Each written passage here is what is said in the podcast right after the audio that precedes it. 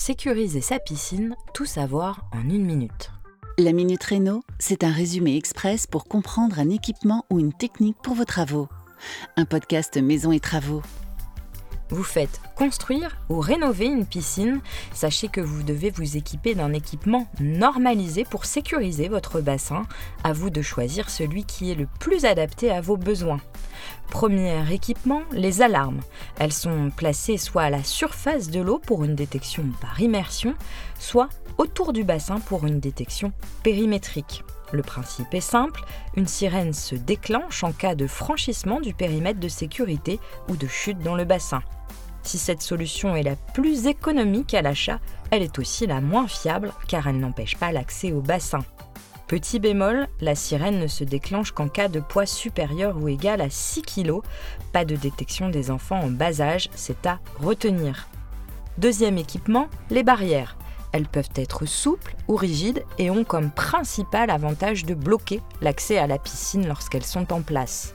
À noter, pour répondre à la norme, elles doivent avoir une hauteur d'au moins 1,10 m entre deux points d'appui et être équipées d'un portillon. Troisième équipement, les couvertures.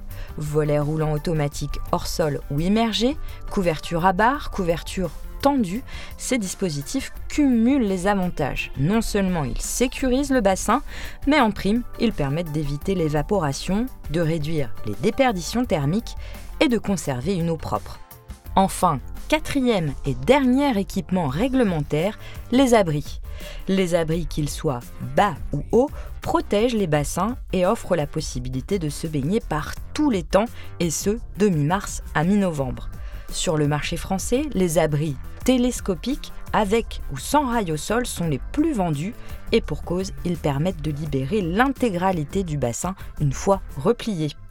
Pour ce dispositif, comme pour les autres, n'oubliez pas cependant que rien ne remplace la vigilance des adultes. Ce podcast est signé Maison et Travaux.